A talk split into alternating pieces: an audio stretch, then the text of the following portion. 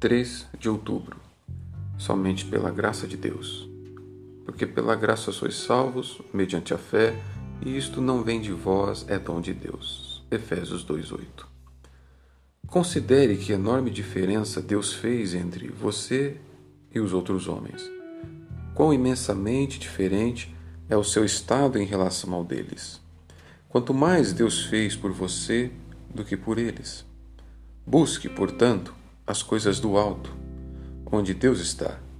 Não será uma vergonha alguém que tem direito a tal glória não se conduzir melhor do que um filho do diabo?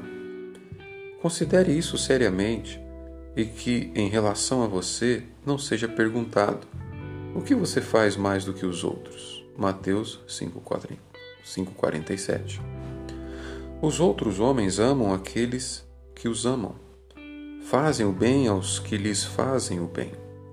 Seja digno da vocação a qual você é chamado e demonstre ter um espírito mais excelente do que o seu próximo.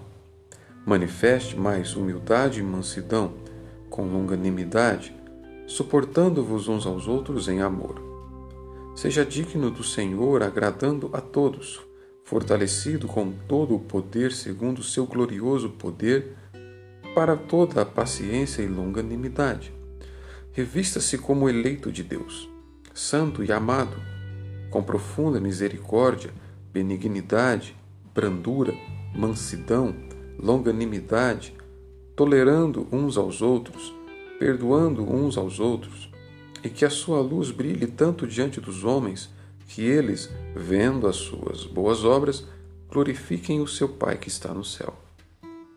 Vendo que Deus lhe deu tanto, o Senhor e os homens podem muito bem esperar que sua vida seja bastante distinta dos demais. Devocionais de Jonathan Edwards.